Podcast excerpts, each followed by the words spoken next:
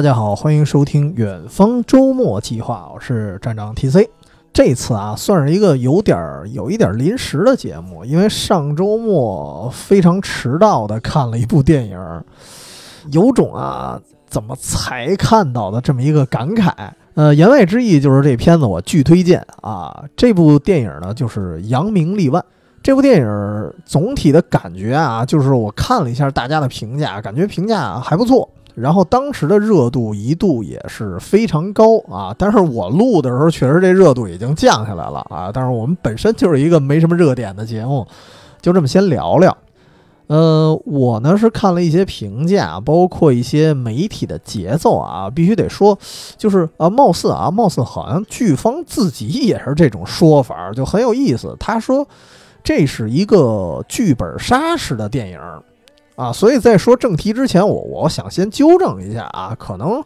是不是因为剧本杀这个玩法这几年实在是太火了，就拿它当一个噱头？但是我觉得真没必要，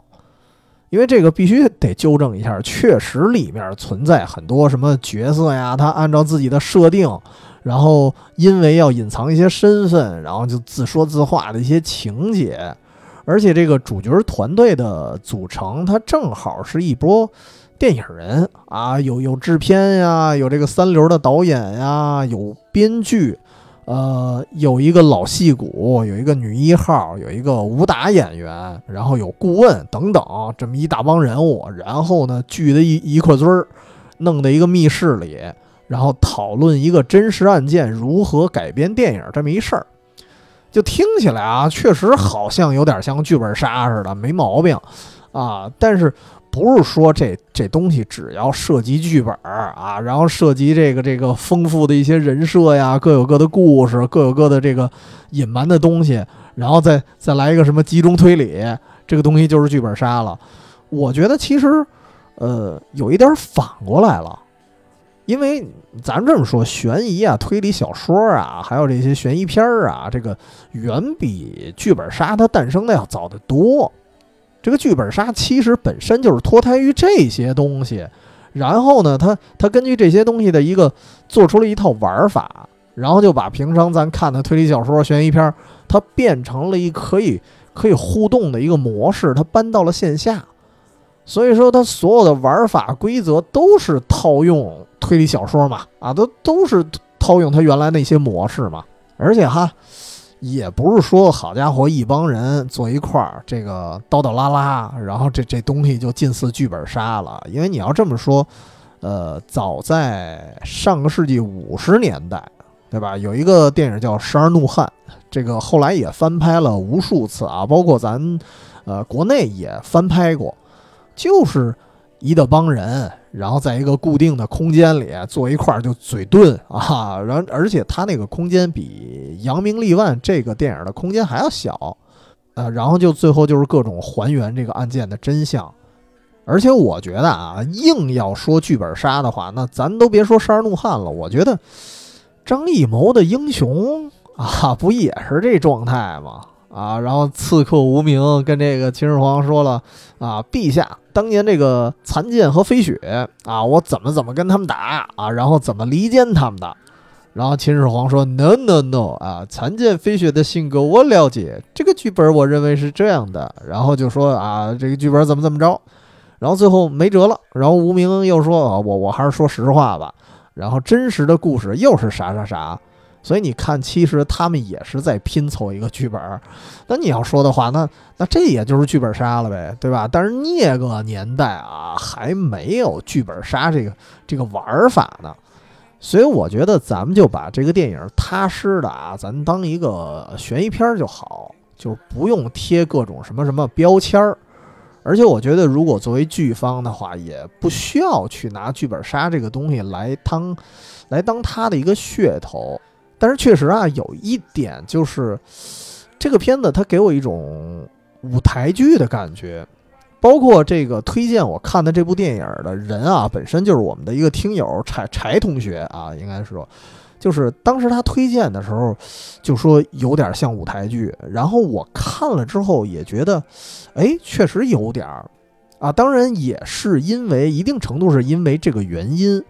就造成我最后看这个片子的时候，我觉得我甭管是迟到还是不迟到啊，只要这个片子没下线，我就一定要跑到电影院我去看这个电影。为什么呢？是因为啊，我太喜欢这些演员了。其实刚才说，除了场景啊比较局限，而且本身也是一个某个夜总会本身就有舞台，它它像舞台剧。呃，同时我也觉得他的这些演员的构成特别容易让人想起舞台剧，所以咱咱开始说正题啊，就是咱说一下这个演员，这帮人你看啊，甭管是老的少的，甭管男的女的，都是功底十足的一些演员，甚至啊还真是有一些什么舞台剧啊、话剧或者说情景喜剧的一些经验。因为这个，你想情景喜剧本身就跟话剧有点类似，而且咱就就算不说是情景喜剧，单说喜剧，我觉得它也是一个非常考验演技的一种剧种，对吧？你看这演员又得又得闹将起来啊，然后又不能太尬，然后你又得贫，但是贫的吧还不能招人烦，这个火候其实特别难掌握。所以你看现在有些呃流量演员。啊，你发现他一演喜剧就原形毕露了，就明显就开始用力就过猛啊！但是你看扬名立万的这些演员啊，虽然虽然不是都是一线啊，应该应该说都不是一线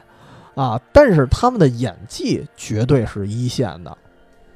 咱可以一个一个说啊，你看演这个其中其中这个电不是一帮电视人嘛，有一个三流导演。这个演员喻文泰熟悉他，是通过《武林外传》吕秀才演喜剧出身啊，但是呢，实际上他是话剧出身，他有很深的这个话剧功底。记得我当时看一个介绍，也是说他是在牛津当过一段时间的交换生，是在那边专门学了莎士比亚的戏剧，然后来呢，就是在《武林外传》之后吧。他还演过很长一段时间的赖声川的《暗恋桃花源》，所以他其实他的功底就是话剧功底。然后这个另外一角色编剧，就是可以说是本片的男一号吧，尹正演的。尹正演的编剧啊，咱开玩笑，有时候经常说这哥们儿小吴彦祖啊，就长得确实挺帅的。然后虽然虽然不像吴彦祖那么高，但是感觉迷你版吴彦祖。呃，我觉得熟悉他的人很多，包括我自己啊，都是看开心麻花的那个电影《夏洛特烦恼》。但实际上，在此之前，尹正也是一个话剧演员啊，他也是。然后另外一个就是这片子里可以说我比较呃，也不是说最喜欢的吧，应该说是印象最深的两个演员之一，一个就是演那个。这里有一个老演员啊，就是说当年是演默片的，然后那个现在呢，现在自从出了有声电影之后，有点混不下去了啊。演这个演员的人是谁呢？是杨浩宇。我我知道他的时候啊，还是还得说到《武林外传》，准确来说是《武林外传》的续集，就是《龙门镖局》。他演呢，演一个老镖师。就是当时我觉得老镖师那个形象被他演的就非常出彩儿，但是后来啊，我才知道，就是以前可能对他没什么印象，但是后来我才知道，他其实也是曾经啊，首先电视剧就演了不老少了，一边儿呢演电视剧，一边儿演话剧，而且也是获奖过的一个话剧演员啊，也是一个他真的可能是一算一个老戏骨了啊，当然当然岁数确实没那么大啊，就是长得有点显老。而且不得不说，就是这个演员在《扬名立万》这部电影里，他这个角色还会让我想起卓别林，因为首先说这个是一个民国戏啊，然后他这个演员啊演的这个角色是相当于是在民国的一个特殊时期，对，对于电影来说是一个特殊时期，就是默片儿呢已经没落了，就不出声的那种啊，然后开始出现了有声电影。然后这个角色呢，他是一个默片的明星，演技其实应该是没问题，但是有声电影来了之后啊，因为这个声音的这个缺陷问题就不太好混了。所以说这儿为什么让我想起卓别林呢？因为呃，大家都知道卓别林他是一个非常经典的默片喜剧的演员，哎，而且他呢也经历了一个由默片向这个有声电影的一个演变的过程啊。只不过呢，他还好，他的声线不错啊，人家就是演有声电影也没什么毛病。于是后来呢，他拍了《舞台春秋》，还有《凡尔图先生》，就是一系列这种差不多，我我印象里五六部吧，这个有声电影。虽然口碑呢相当不错，但是在当时啊，就是不光现在有人还这么说呢啊，当时社会也有很多人说，就是说这可能是卓别林在向有声电影的一个妥协之作，因为毕竟卓别林最开始是抨击有声电影的出现的。哎，但是，呃，卓别林凭着才华，凭着自己这个声线也没毛病啊，人家就继续火。但是，杨傲宇演的这个演的这个角色，就是他就属于有声电影来了之后那个众多的炮灰之一了，就没什么戏唱了。然后还有一个角色就是算是女一号邓家佳，邓家佳算是我当年看《爱情公寓》里啊，我觉得我我比较喜欢的一个角色了。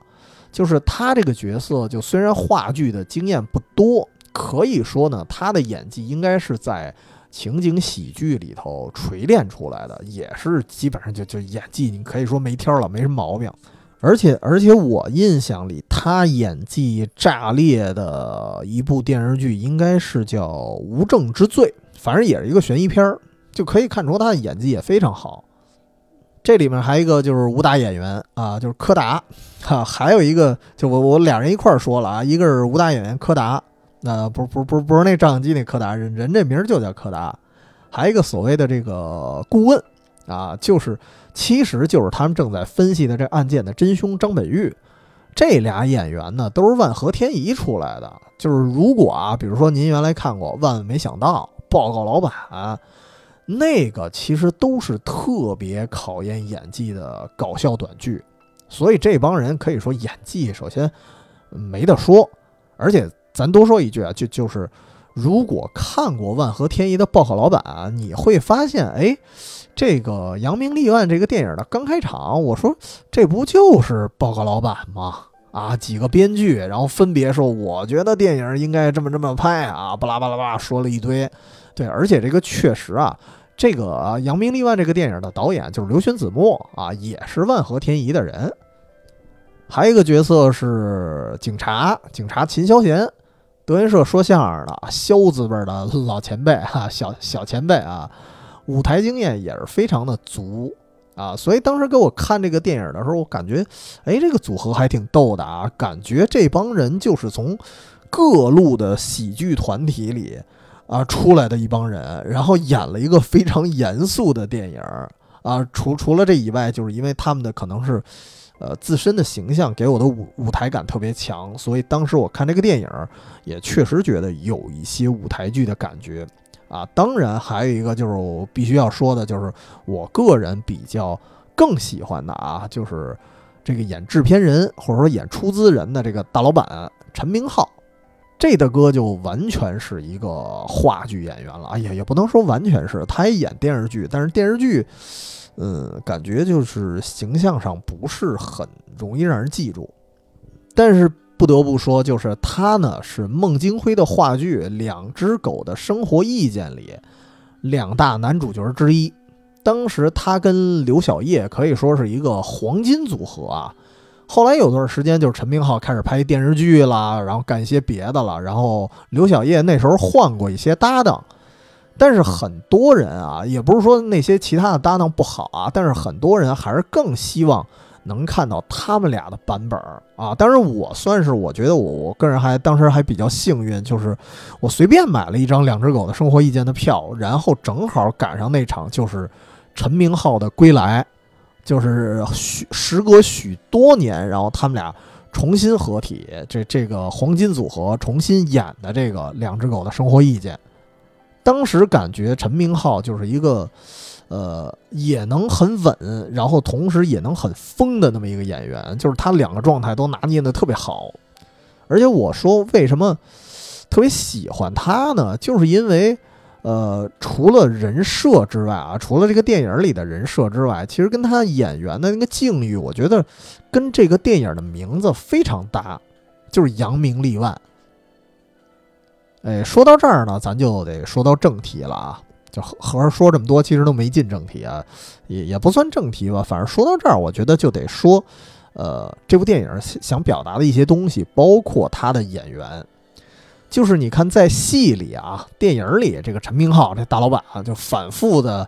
呃，给大家画饼啊，反复的就说我们要扬名立万啊，怎么怎么着的啊，也能看出。这里有好几个人，好些个人啊！这些什么三流演员、三流导演呀、老演员啊、武打演员，这几个人，他们内心都迫不及待的赶紧成功啊，就赶紧扬名立万。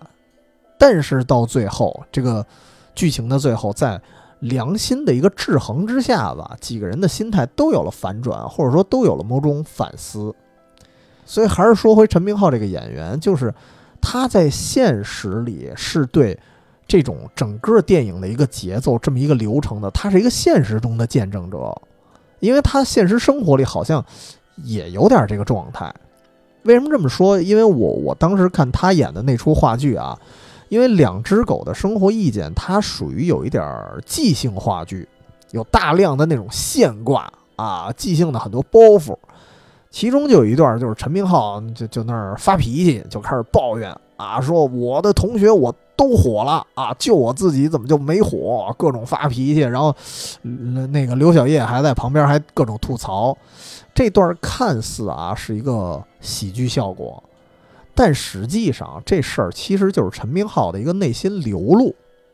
因为陈明昊当年啊，他因为他是中戏的嘛，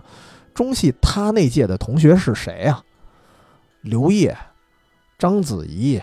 梅婷，还还有秦海璐吧，都这帮人，所以基本上那些人年轻的时候都火了，甚至都属于火过一阵，现在属于回归平静的没状态了。但是陈明昊一直也没大火，甚至很多人啊，就包括今天听我们节目的朋友，可能有一部分朋友可能没听过这名儿都。然后那段戏就是。他在抱怨说：“在啊，我为什么同学都火了啊？为什么我还在这个小剧场混？所以这儿你能看出来，他是渴望扬名立万的，就跟这个电影里他的角色是一样的。但是啊，因为可能他本人啊，可能他这个真人对话剧的一些热爱，或者可能加上一些命运的使然，所以他也就一直就那样。”就是如果在一个小圈子里，他也算是扬名了，但是在整个影视圈这么一大圈子里，他肯定是没有立万啊，没有成腕儿啊。另外一个腕儿就没成腕儿，所以基本上，呃，我觉得这些心怀梦想的人，你发现这些人他都是矛盾体，有一种坚持，但是同时也有欲念，所以他们都是在中间的某种挣扎。扬名立万这个电影本身，我觉得。也像是某种挣扎，所以说到这儿，咱就得说说这个《扬名立万》这个剧情了。呃，得这么说啊，毕竟这个电影也也也快下架了，我估计应该应该差不多时间到了，所以我在这儿呢也就不得不剧透了，因为我觉得这个时间也挺久了啊，所以也可以剧透一下。而且这片子你要不剧透吧，没法聊。呃，这个剧情是什么呢？故事正如刚才所说啊，就是一群电影工作者啊，时代呢是民国时候，这帮人想拍一个爆款电影啊。其实我觉得他们的想法就跟现在的很多播客一样，就是哎，我们聊点什么这个这个什么鬼故事啊，聊点什么这个这个啊大案要案啊什么的，哎，这样能火。哎，他们当时也是一样，就是觉得。要拍一个爆款电影，用什么呢？用一些现成的大案要案，咱们去当剧本儿。然后这帮人呢就开始猜想，因为这个剧本谁拿来的？就是陈明昊，就是这投资人拿来的剧本。大家还猜想呢，哎，是不是那什么法国医生这个这个碎尸案呀，还是什么这案子那案子？最后都没猜对。最后陈明昊告诉他，这个案子是三老案。可以说啊，就比你们刚才说的那堆案子都要大的一个案件，因为这个案子的三位死者啊，可以说是当时在上海滩顶天儿的人物了，就是三位来自不同领域的富豪，一夜之间呢，突然就被乱刀砍死了啊！这仨富豪就就被称为三老嘛，三三大元老，反正是大概这意思啊！一夜之间乱刀砍死，甚至连保镖呢都被弄死了。说明来杀他们的人啊，绝对是身手不凡。具体原因呢，其实不甚明朗，所以大家到这儿来啊，就是为了讨论一下案情啊。当然，本意肯定不是为破案啊，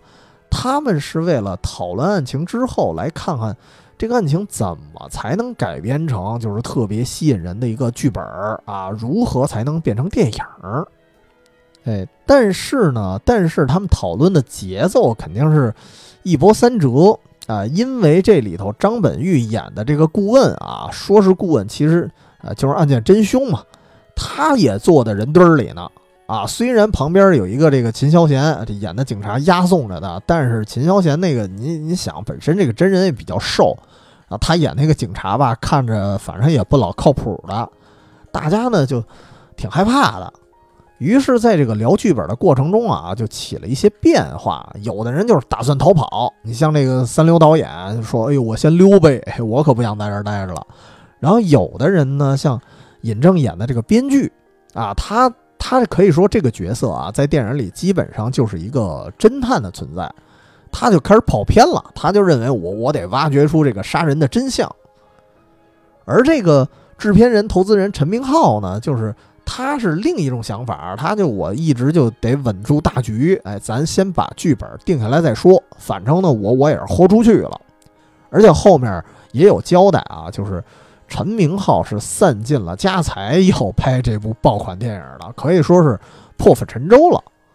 所以这时候你发现，其实大家是心怀鬼胎啊，但是确实也有一个共同的一个大目标，就是拍好电影。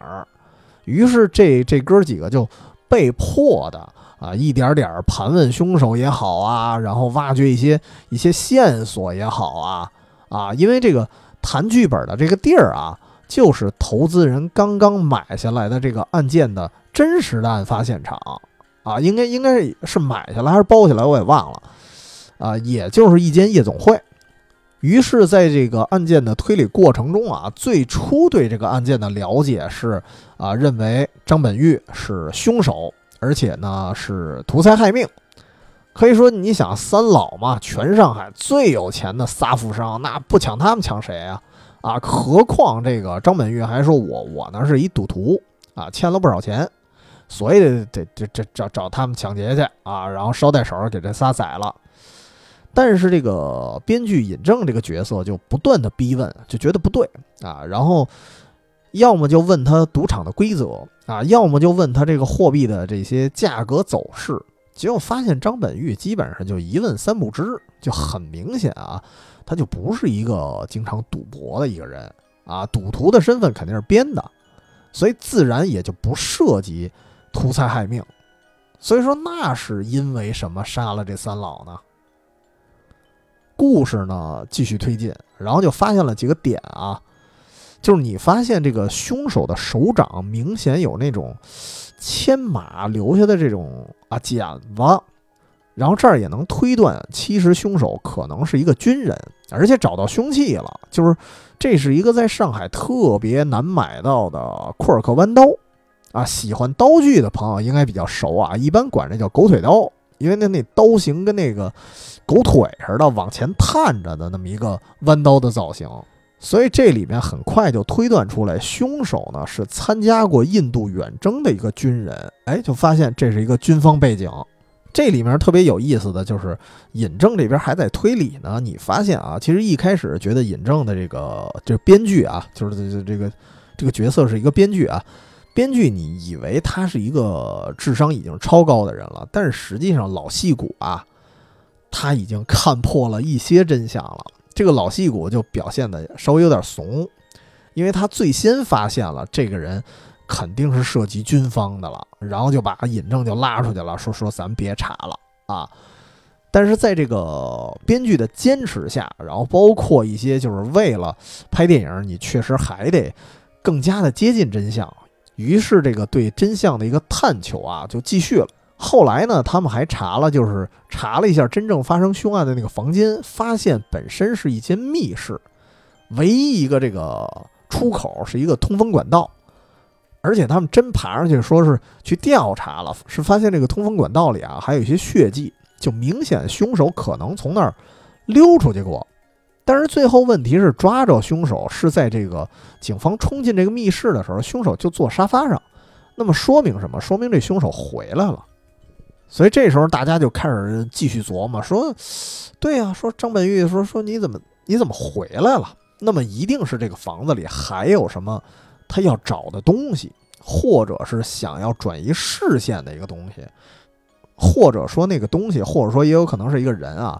那个那个人会不会在管道里？而而且张本玉有可能他不是真凶，凶手是为了掩护什么，或者说掩饰什么，才留在了这个房间。啊，于是这个新一轮的搜证又开始了。而且这儿啊可以看到，就是这个夜总会，因为虽然现在已经清空了，但是还留下一些物件，在夜总会里发现了一个女人的照片儿啊，明显是这个花魁啊头牌这个感觉。然后加上他们在探索管道间的时候，哎，发现有一个女人的假发，也是照片上那个女人的假发，所以他们就发现啊，可能在案发之前，这个杀人的房间是有女人待过的，而且而且这儿也出现了一个小细节，就是这个房间的天花板啊有四个角，四个角呢还有四个钩子，一开始还不知道干嘛的啊，反正吧就是。呃，这帮人，这这帮电影人当时是不知道干什么用的。反正我自己啊，我看这电影的时候，我我一看见我就知道干嘛用的了啊。可能是我这个心思不太纯洁了。然后这时候，这个同时啊，一边大家调查，同时这个凶手呢，呃，偷偷的撕碎了这个夜总会一个箱子里放置的就是以前来宾的一些请柬，而且冲马桶里了，但是没冲干净。这时候，这个特别心细的这个大侦探编剧啊，又又出现了。他就把这些撕碎了的东西捡回来了，稍微的拼凑一下，发现这里面有几个字母，然后于是他联想式的拼凑了一下，发现很可能是一个法国医生的名字。而这个法国医生呢，就是刚才我说过的，就是他们一开始聊剧本的时候，就就说：“哎呀，最最近有哪些大案要案啊？是不是法国医生碎尸案？”那个医生就是这个名字很可能能拼出来的一个名字，也就是说，那个法国医生当时也在这间夜总会。那么可以提一嘴，法国医生那碎尸案又是怎么回事呢？就是说，当时那个医生啊正在出差啊，家里边呢着火了，把他车呢也给烧了。等警方赶到的时候啊，把火一灭，结果发现他这个车后备箱里啊有一具碎尸。所以，这个这个法国医生就被抓了啊，因为认为他是一个碎尸的疑犯。而直到呢，这个电影里发现，呃，发现了法国医生很可能就在这个夜总会，所以这个法国医生的碎尸案就跟三老案就联系到一块儿了。于是就有了进一步的推断，就是说，为什么法国医生的请柬，这个凶手要给他销毁？从这儿你就能貌似看出来啊。这个凶手是希望大家不会发现这个请柬，也希望大家发现这个法国医生跟三老呢没有什么关系。那么反过来，如果有关系的话呢，那是什么关系？于是这时候啊，大家伙就这个七嘴八舌就开始琢磨了。这时候你发现不光是编剧啊，其他几个人也被带动起来了，就开始集思广益，就想真相。然后加上之后呢，跟这个凶手的一顿对峙之后，因为我我把很多过程给简略了啊，咱就说说最后的一个真相，就是凶手最后无奈之下就交代出来了啊，说原来啊这个凶手首先真是一个军人，他是一个军队的副官，然后他的上司呢是战死沙场了，这个上司留下了一个闺女啊，就孤苦伶仃，于是就是这个副官呢在照顾他。然后多少的他他他是有点暗恋这个女孩了，也能看得出来。后来这个女孩呢，就是你发现她因为一直沉浸在这个丧父的一个悲伤当中嘛，但只有在唱歌的时候，或者说在表演的时候，她才能短暂的忘记悲伤。于是后来呢，她就加入了这个演艺圈儿啊，凭着出众的容貌和歌喉，很快呢就成名了。当然也遭到了各种男人的这种骚扰啊、纠缠，哎，这时候一直都是副官呢在保护他。然后啊，直到有一天，这个副官在夜总会门口等着这个女孩演出结束，但人一直没没出来啊。副官一着急呢，就进去打听，发现是三老给这个女孩带到了自己的房间。副官就知道，哎，肯定出事儿了，于是就冲进了包房，结果看到了非常悲惨的一幕啊！然后女孩是被吊在半空中，凌辱致死。于是这个副官啊，就杀光了里边所有的人，包括三老。但是啊，为了不让人们发现女孩生前遭受的这么一个侮辱，他就把女孩呢按照这个身上绳子的勒痕给肢解了。然后呢，又爬出了管道，就放在了某一个，就是他爬出管道是一直爬出到这个楼体的外面，然后就把这一包的碎尸呢，就放在了某一个宾客的后备箱里，而这个后备箱正好是那个法国医生的那辆车啊，从这儿侧面就说明法国医生呢，貌似是无辜的，然后这个凶手呢。就爬回来了，哎，让人以为这屋子里只有他一个，然后他就能掩盖所有的真相。实际上，他是为了给女孩留下一个清白。反正听到这儿的时候，确实会觉得这是一个非常沉重的故事，而且，呃，里面也确实讽刺了很多，包括那个时代的娱乐圈和现在的娱乐圈的一些潜规则啊等等。我记得当时邓家佳那个角色在里面还说了一句话，就是说一个女孩她只是想唱歌，有错吗？反正当时我看的时候，我真是也觉得这个心里很沉重啊。但是这故事呢还没完，哎，还有一段更沉重的段落，就是突然啊来了一帮黑衣人，这帮黑衣人明显就是三老啊相关的一些人等。这些人呢也是政府机关的，跟三老这边千丝万缕的联系啊，就怕这个三老的一些丑事儿被人发现，于是呢就冲进了这个本来已经被这个投投资人陈明浩包下来这夜总会，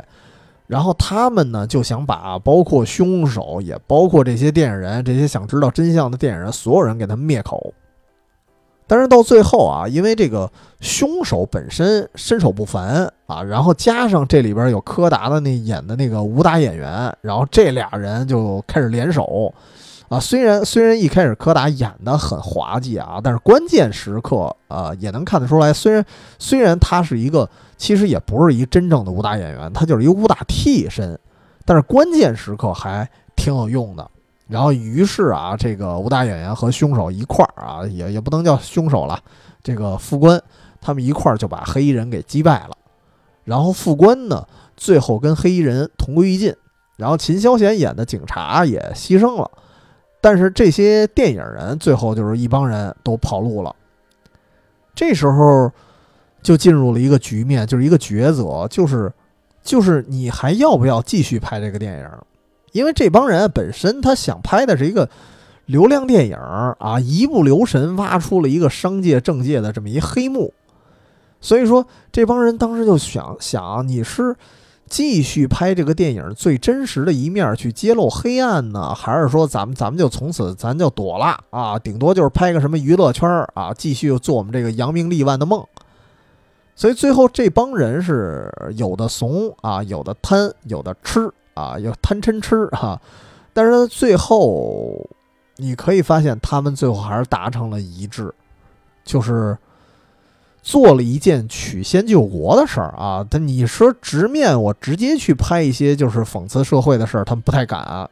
于是他们拍了一些侧面去映射的电影，而且同时呢，这几人也逃到了国外，就在异国他乡。我我不在本地放映了，我在异国他乡去放映，算是。尽一点微薄之力去纪念那个死去的女孩儿，啊，或者说应该说无数的女孩，因为三老干这些事儿绝对不止一次两次了。于是呢，后来他们真的拍成了，然后也到了这个越南去巡演，虽然也没什么人看啊，但是可以看出他们良心是非常安稳的，内心应该也是啊比较快乐的。可是这时候，哎，又一个反转来了。就是一个啊，这俩事儿，一个呢是这个法国医生的案件最后呢破了。据证实啊，法国医生他真的是一个连环杀手啊，他真的是那个碎尸案的真凶。也就是说，在法国医生那个那个车的后备箱里头放的那个碎尸，不是他们认为的那个女孩。所以副官说的一些话啊，就不太成立了。其实这个细节呢，在电影的正片里也演过。这个编剧就回忆起啊，当时这个副官说起法国医生的事儿的时候，其实是因为这帮电影人之前讨论剧本的时候提到了，提到了法国医生这个案件，凶手呢也听到了，就是副官也听到了。听到的同时呢，他还偷偷看了一下法国医生碎尸案的那些报道，就说明啊，这个凶手就是即兴把这个案件强行的跟三老案编了一个关联，而且。那个撕碎的请柬其实是拿其他几个字母凑出来的，就说明其实请柬里头根本就没有法国医生。这点看我当时有一种觉得，哎，有一点像那个非常嫌疑人，就是凶手把所有看到的一切的，包括名字呀，包括纸杯上的一些品牌的名字，信手胡编了一些名字，然后就编成了一个故事。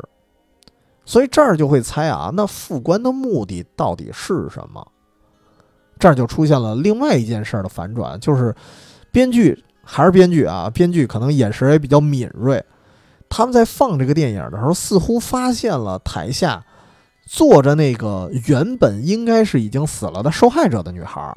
呃，然后那个女孩就从那个剧场出去了，然后编剧就是一通狂追，啊，几乎呢。已经要追上的时候，他很很确定啊。这时候看那个侧脸，看的那个那个女孩，他已经很确定，这就是夜总会照片上那位，也就是副官要保护的那个人。就说明什么？说明女孩并没有死。副官呢，也是通过编织了啊一大堆故事，杀人这事儿呢可能是真的，女孩受辱这事儿也可能是真的，只不过女孩呢确实是没死。只不过副官编了一大套谎言，甚至把法国医生那事儿联系在一起，这样就让外人啊认为这个女孩死了，于是这个女孩就可以真正的安全的活下来了。所以这儿最后出现了一幕，我觉得还挺感动我的，就是编剧啊已经快追上那女孩了，但是到最后他本来快要拍到那个女孩的肩膀的时候，最后决定放弃真相。还那个女孩一个自由，就当是自己从来没见过这个女孩。我觉得这种啊，能够放弃自己的一些，甭管是好奇心啊，还是自己争胜的心，去保护一个人的决定，其实这一点我觉得还是挺让人感动的。呃，说到这儿呢，那个大致的剧情咱先说这么多。其实刚才所说的一些案件的结尾啊，包括一些这个。解读其实是电影直观给出来的，但是我看了一些这个评价，发现也有各种可能，比如说这个女孩可能才是主谋啊，她是利用副官什么什么之类的啊，对不对呢？咱单说，但是我觉得看着大家的讨论挺好玩的哈。但是在这儿，咱这个不是一个推理节目，咱就不细说了。如果有兴趣的朋友，我觉得可以去搜一些评论，有不同人的解读，也挺有意思的啊。咱说回来，咱说说这个对电影的评价啊。其实这部戏，反正我个人评价很高啊。但是你要说有缺陷吗？我觉得也有。呃，我个人感觉就是这个电影想表达的东西，感觉有点太多了啊。比如说有段儿你看是致敬王晶的，就是他是借这个三流导演之口说出来的话。就比如说这个喻恩泰演那个角色嘛。就是啊，我拍烂片儿，但是我养活了很多人啊。正因为拍烂片儿，在电影市场不景气的时候，大家才能活下来。这儿其实我觉得一边是致敬王晶，一边也是对，呃，也是一个电影导演的某一种自我表达。然后另外还有一段呢，就是你看陈明昊那段，他作为一个你看置之死地而后生的那么一个投资人啊，啊，他又致敬了周润发在《英雄本色》里的台词儿。我就是要证明啊，我失去的东西我一定要拿回来。所以投资人这故事呢，它又属于励志向的，刚才属于这个现实向的，这儿又属于励志向的。但是你看完这整个电影啊，咱不说单个人，你看整个电影的基调呢，它又像是某种，一方面像是某种善良的表达，同时也是对影视圈啊，包括很多圈的一个潜规则的一种谴责。所以你感觉这片子好像啥都想说啊，就有点杂。但是反正我我看电影，我属于对电影比较宽容那种啊。我觉得这这玩意儿既是缺点也是优点，因为这个事情啊，电影的海报已经写的很明了。电影的海报人写着就是真相几个都行，不是名侦探柯南那种啊，必须得什么真相只有一个，并不是，它很现实，真相几个都行，真心只有一个。所以你从另一个角度，你看这个海报，就是他电影要表达的东西，它的真实目的不止一个，就是看你怎么去解读好了。但是他想奉献一部好电影的心啊，这个真心就一个。所以我觉得这个电影看完了，大家就是一个，应该是一个各取所需的一个状态吧，就是你关注什么，或者说你的生活处于一个什么样的境遇，你从这部电影里看到最多的，可能就是什么。就是我我一直觉得啊，说一题外话，我一直觉得这世界上有一部分影视剧，它想表达的东西本身就特别复杂，啊，特别多的影视剧都有这种特性，它就跟一个，我觉得有点跟咱咱原来玩那什么心理测试表似的，这个东西最后答出来，就是大家看完了之后千人千面，每个人打分的对这个电影打分的高低，他评价的切入点都是不一样的。就不像有些啊，有些表达的比较单纯的片子，那单说啊，不是这种类型。就我说这种类型，你包括，呃，之前我们聊《鱿鱼游戏》，你可以又又聊到《鱿鱼游戏》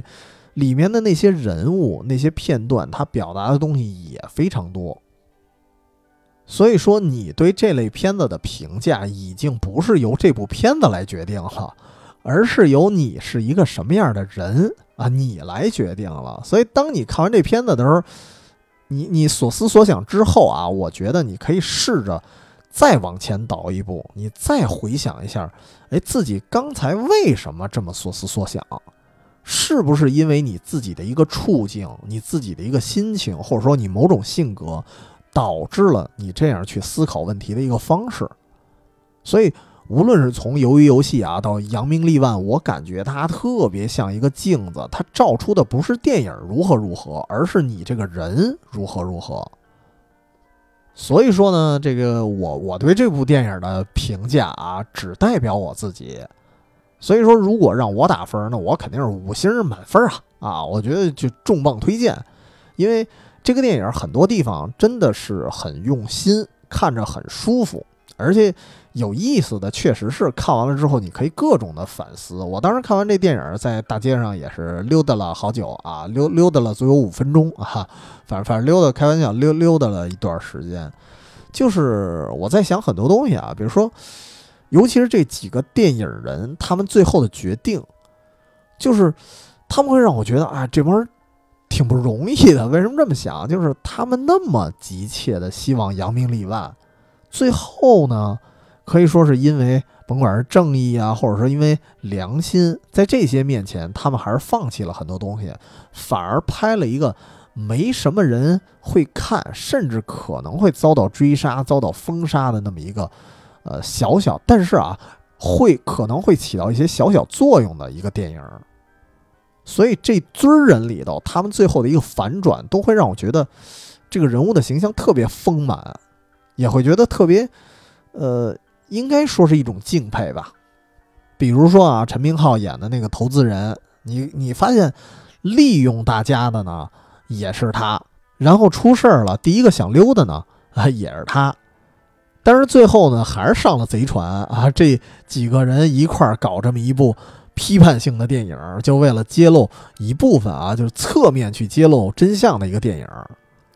然后比如说这个武打演员柯达，可能刚开始啊又又吹牛啊又怕鬼，但是关键时刻还是能硬起来。然后第一个，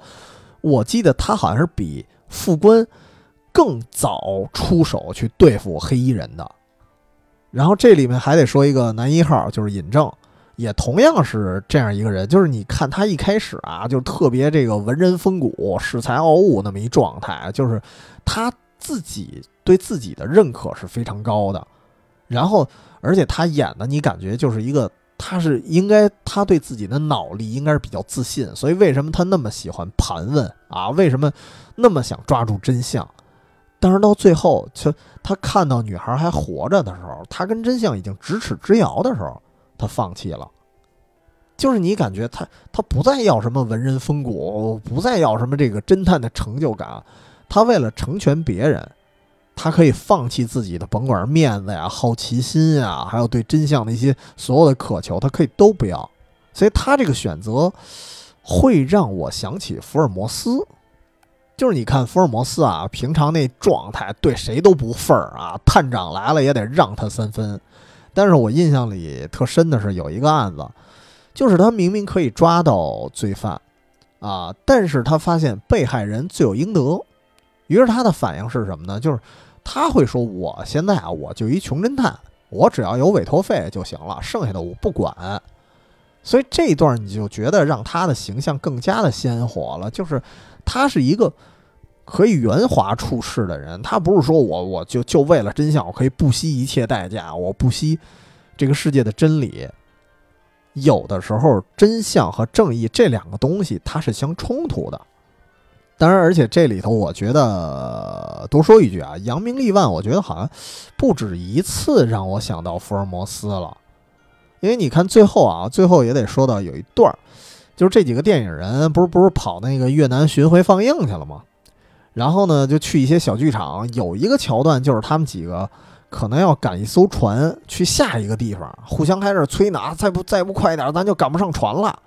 但是这个场景结束之后。到了下一个场景，是一个小男孩在卖报，说某某某轮船失事了。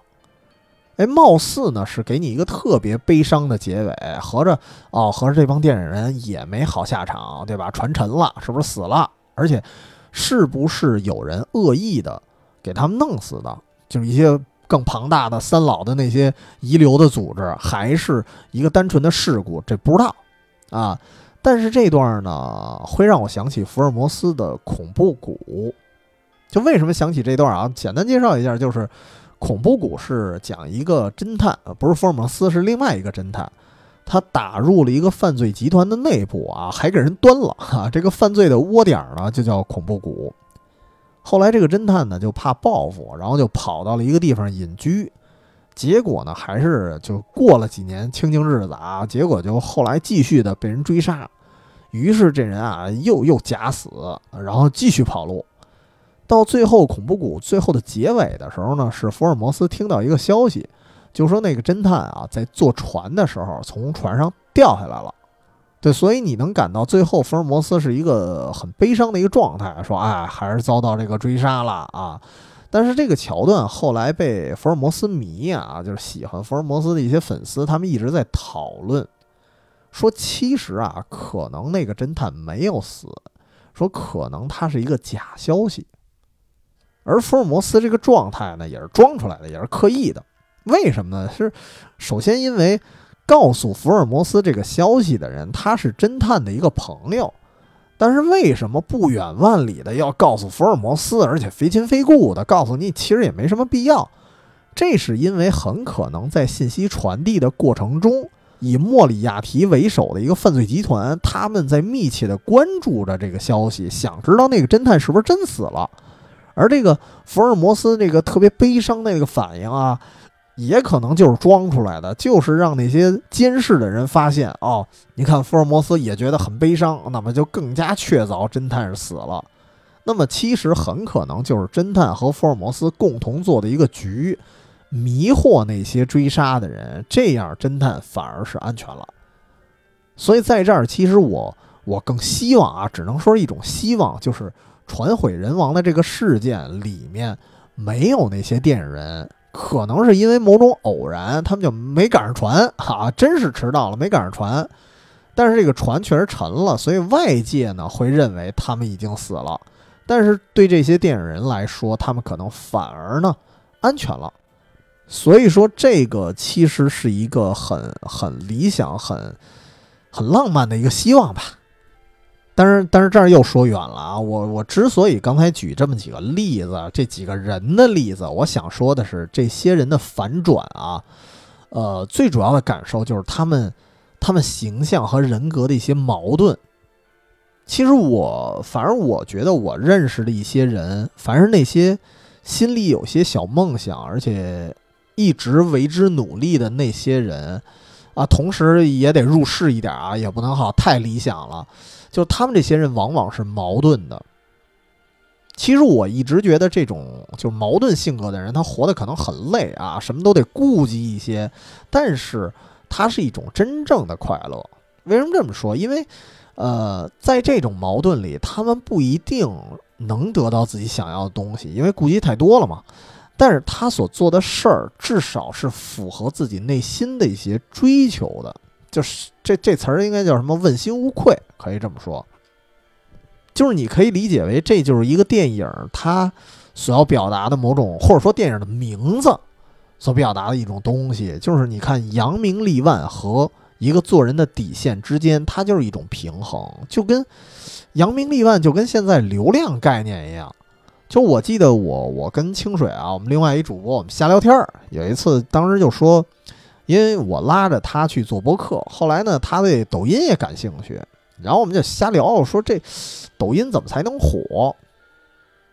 然后我呢，我就说呀，我就说，因为因为大家听到的是我们的声儿，所以你不知道清水长什么样。清水听起来这个云淡风轻的啊，仙风道骨的这么一名字，但实际上这大哥是一巴掌护心毛啊，然后这个这有点络腮胡子，长得也是三国闷爪那么一形象。然后我就跟他开玩笑，我说你这形象啊，你弄一双马尾，你穿一 J.K. 小裙子，你跳舞。你绝对能火啊！只要不封杀，你准火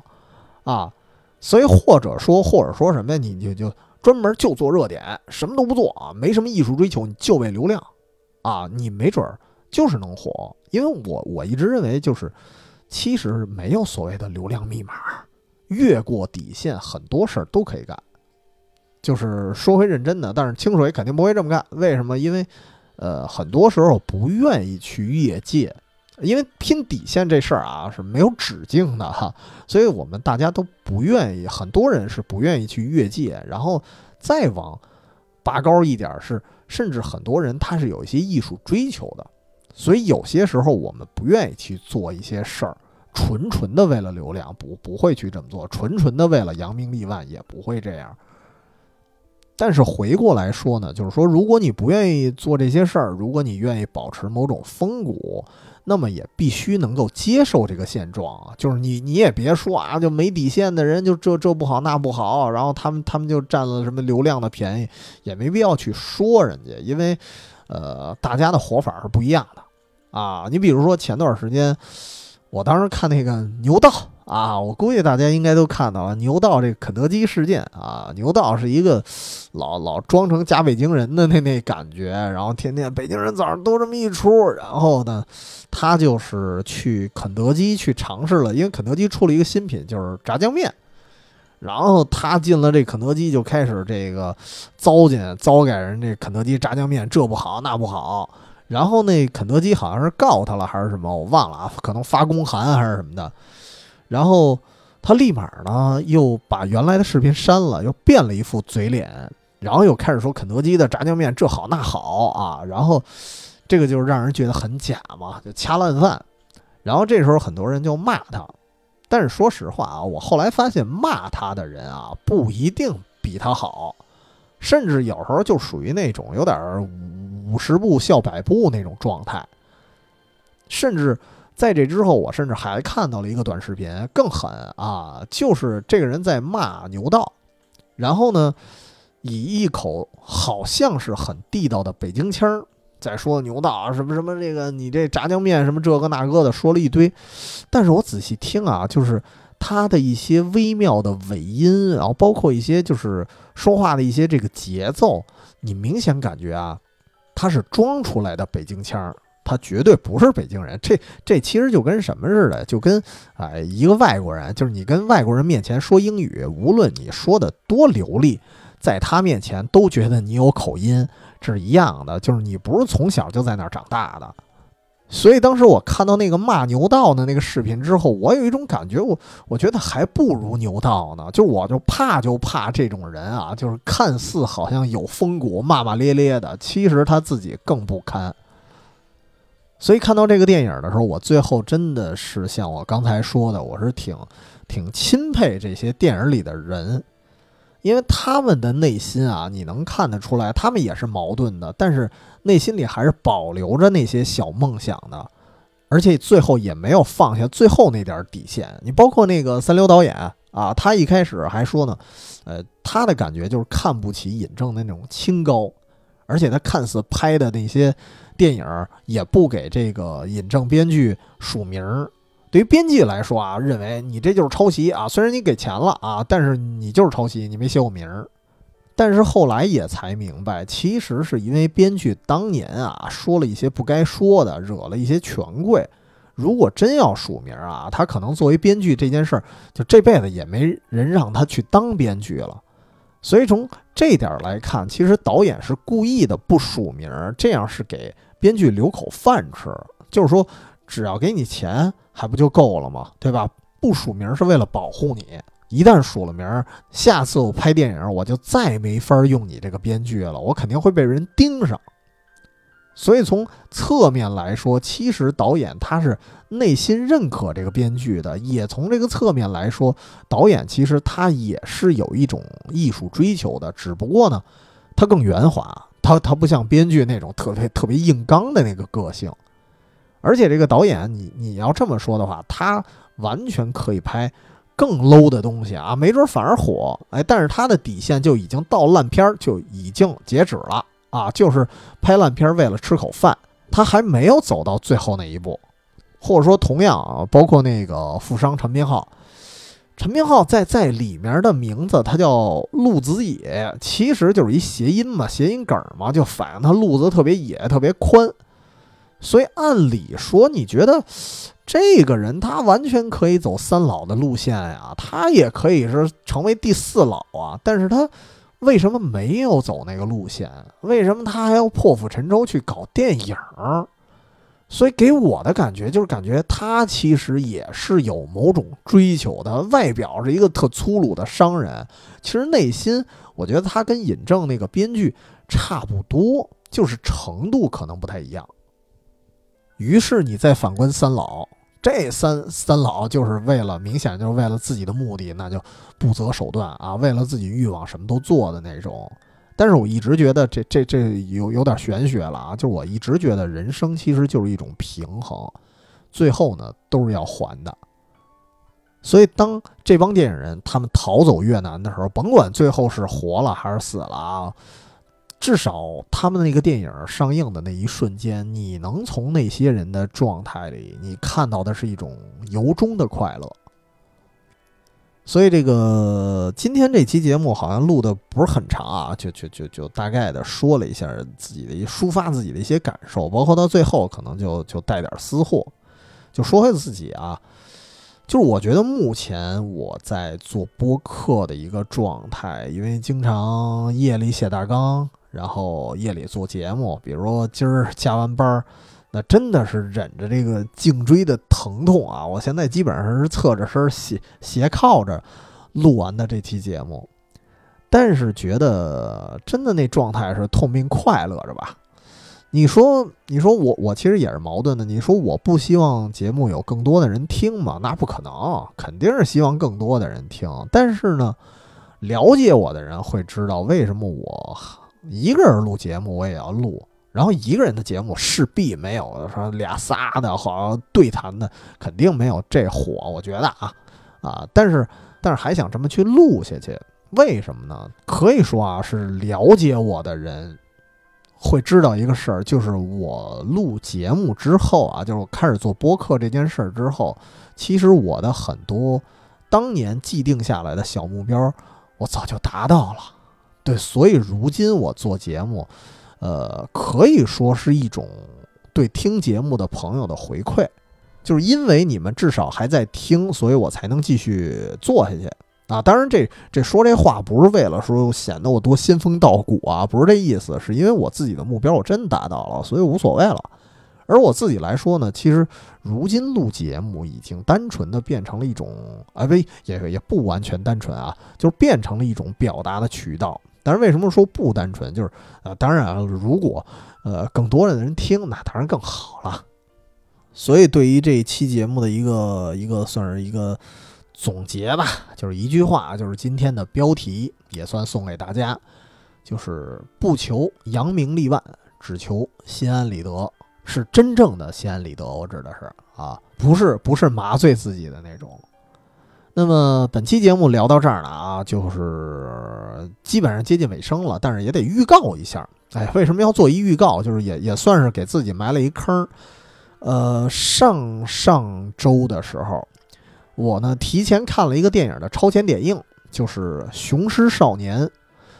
呃，真是觉得不错啊。所以不出意外的话，这期。上线的时候，就这期节目上线的时候，应该是《雄狮少年》上映的当天。所以，关于《雄狮少年》这个电影，我尽我所能的也会尽快做一期节目啊。因为，呃，如果说啊，让我说，啊，今年国产电影的一个 Top One，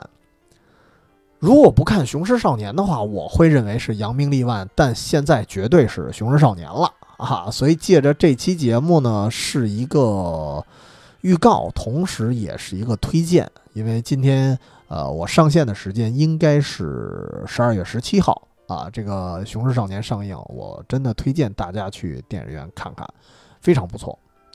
那么这期节目就聊到这儿啊，如果呢您觉得有什么哎值得推荐的一些小众一点的电影，其实我我还真不愿意老聊特大众的啊，如果有一些。您觉得特别有意思的小众电影啊，值得推荐的，也想跟大家啊聊聊的，可以添加“远方全拼加 FM” 这是我们的公众号，同时里面也有我们的加群方式啊。